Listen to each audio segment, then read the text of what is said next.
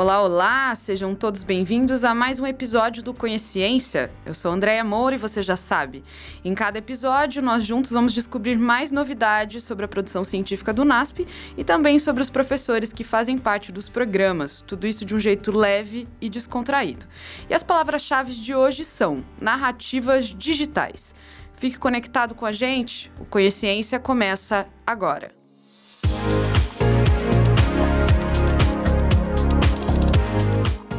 O manual Narrativas Digitais, guia prático para realizar um projeto, acaba de ser lançado pela editora Unaspress.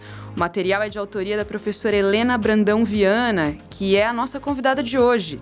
A professora é doutora em Educação Física pela Universidade Estadual de Campinas, a Unicamp, e também é professora do mestrado profissional em Educação do NASP, além de ser líder do grupo de pesquisa Educação e Tecnologia, o EDTEC. Seja muito bem-vinda, doutora Helena. É um prazer receber você aqui. Eu que agradeço o convite, dou um olá para todos os ouvintes da Rádio NASP e é um prazer estar aqui com vocês. É, a gente acabou de apresentar o manual que a Unaspres está lançando e é um tema bastante interessante, né? Educação e tecnologia. Qual a importância aí de mantermos uma afinidade nessa relação? Eu acho que o ano de 2020 consolidou a necessidade da presença da tecnologia na educação. A tecnologia ela está presente na nossa vida cada vez mais. E isso não seria diferente no campo educacional. Então, nosso grupo, o EDTEC, ele tem desenvolvido pesquisas nessa área de trazer novas ferramentas e é, trazer as novidades que temos na área de tecnologias digitais para auxiliar o processo educacional. E isso ficou muito presente em tempos pandêmicos, porque muitas pessoas que eram um pouco avessas à questão tecnológica foi obrigado a se adaptar para que pudesse manter o processo da educação no Brasil e no né? mundo acabaram sendo obrigadas.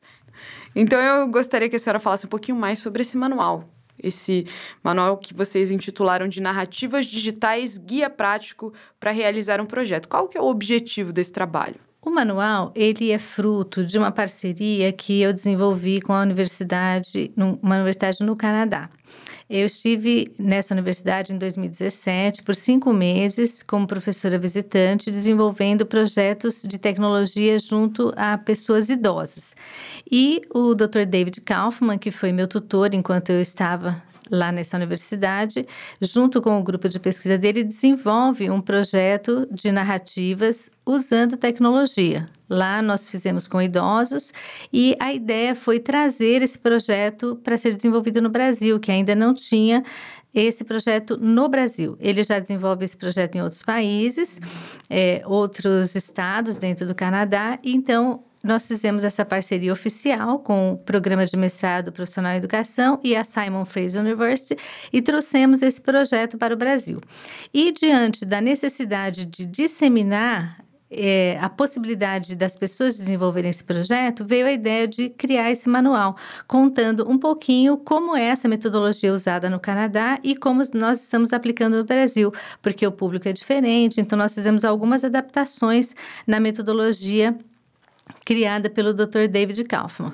Então, esse é o maior objetivo do manual, dar é, diretrizes para pessoas que gostariam de desenvolver um projeto com narrativas digitais e com o uso de tecnologia para essa finalidade, porque a técnica de narrativas ela é muito antiga já, as pessoas já usam isso em pesquisas, mas com a inserção da tecnologia no processo ainda é muito pouco usada, ainda tem pouco material na literatura nacional. Uhum. É um material bastante interessante. Ele, além de ser prático, como a senhora está comentando, ele também é todo ilustrado e numa linguagem bastante acessível. É, a senhora comentou que é um projeto que veio do Canadá, que já é aplicado lá. A ideia de fazer isso de uma forma bastante acessível, ilustrada, toda diferenciada, também é uma ideia que vocês estão trazendo do Canadá? Ou é algo específico para a nossa realidade enquanto Brasil? É algo específico para a nossa realidade. Esse manual, ele é inédito aqui, nós não temos esse manual lá, nós estamos produzindo para um futuro talvez no final do ano, um livro mesmo sobre narrativas digitais em parceria, em coautoria com o Dr. David Kaufman. E será um trabalho mais denso, teórico, sobre o que seriam as narrativas digitais e todas as suas repercussões. Esse manual é mais simples, é bem prático para que seja acessível a qualquer grupo, qualquer instituição que deseja desenvolver um projeto em qualquer faixa etária. Legal. É, e aí a gente pensa, né? Um material com essas características todas especiais que é feito por uma professora é, que é, é, participa de um programa de mestrado, que está vinculada a um programa de mestrado, que é uma doutora, e a gente sempre pensa que nesse contexto é, as produções elas vão ser um pouco áridas, né? O que não é o caso.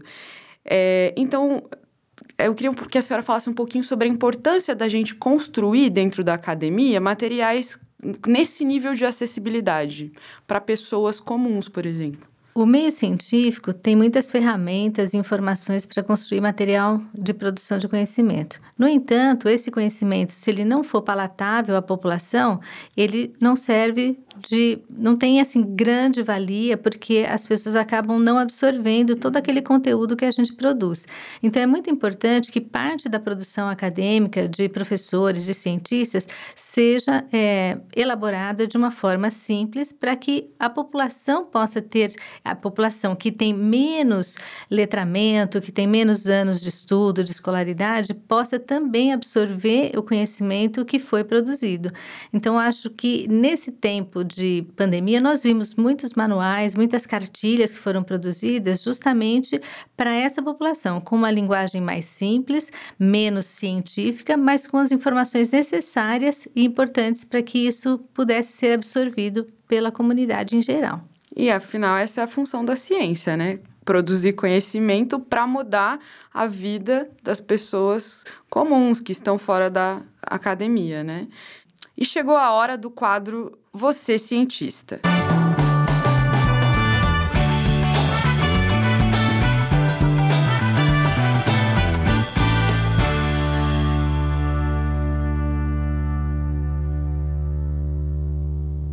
Esse é o momento em que você pode saber um pouquinho mais sobre o universo da ciência, como se integrar, como se interar. E eu conto com a ajuda da nossa convidada, da doutora Helena, aqui, para trazer algumas informações sobre isso. Então, é, doutora Helena, você pode falar um pouquinho sobre como funciona o grupo de pesquisa em educação e tecnologia, o grupo de pesquisa, educação e tecnologia, né? O EDTEC. Quem tem interesse assim, em se envolver com esse campo, com esse universo, o que precisa fazer? É, como ele pode colaborar? Como falar com a senhora, com, com, as, com os participantes do grupo? Muito bem. É, o nosso grupo é um grupo registrado no diretório da, do CNPq, e nós temos vários professores, doutores, participantes, os nossos mestrandos em edu, no, do mestrado profissional em educação, os nossos orientandos, eles participam, né, do grupo de pesquisa e temos alguns convidados externos, pessoas que se interessam pela temática educação e tecnologia, é, alguns a, alunos que têm interesse em futuramente cursar o mestrado já participam desse grupo de estudo que se reúne. Agora estamos nos reunindo virtualmente, né, através das plataformas, é, para discutir quais são as produções que estão sendo desenvolvidas e fazer propostas de pesquisas. Então, quem gosta da área educacional e vê a importância da tecnologia é, está convidado a nos procurar, né? Eu tenho o meu contato na página do mestrado, lá tem todos os nomes dos docentes, tem os grupos de pesquisas de cada professor e vocês poderão então nos contactar para, se houver algum interesse, nós poderemos encaixar. Nós temos um grupo de WhatsApp onde a gente divulga a, a data das reuniões que fazemos e os nossos projetos, inclusive os produtos científicos que estão sendo feitos pelos nossos alunos atuais e pelos nossos alunos egressos que continuam produzindo material científico por aí. Ah, legal. E quem tem interesse em adquirir esse manual, né, Narrativas Digitais, Guia Prático para Realizar um Projeto, e de repente se aprofundar mais ou até desenvolver realmente um projeto para entrar num programa, deve fazer o quê?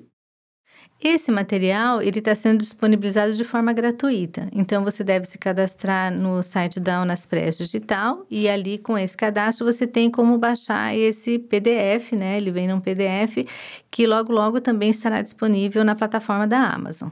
Tudo que é bom dura pouco e a gente está chegando ao fim da nossa conversa, mas antes eu gostaria que a senhora, a professora Helena, fizesse três considerações finais, três conselhos, três coisas importantes para um estudante ou um interessado na ciência se lembrar.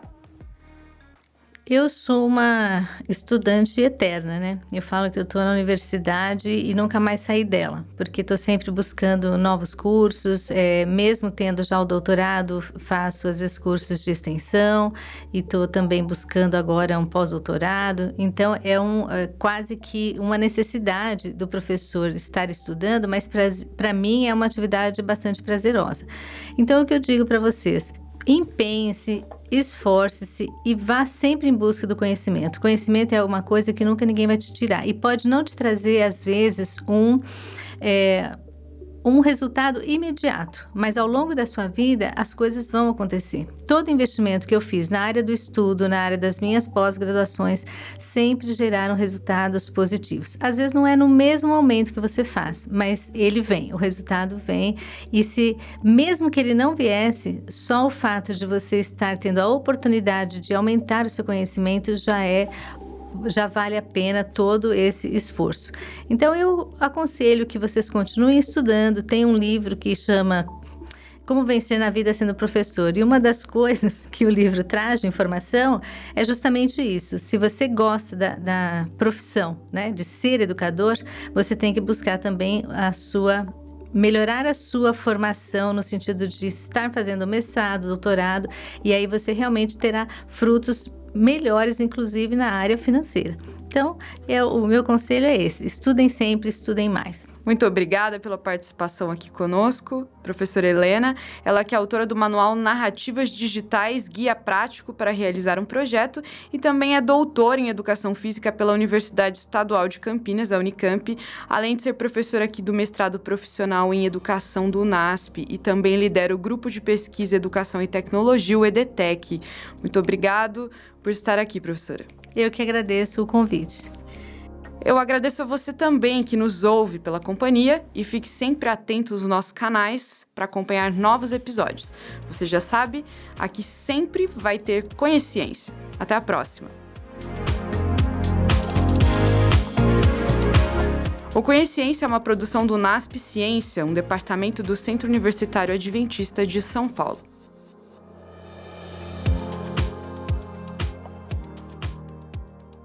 E aí, professora Helena, como foi essa experiência?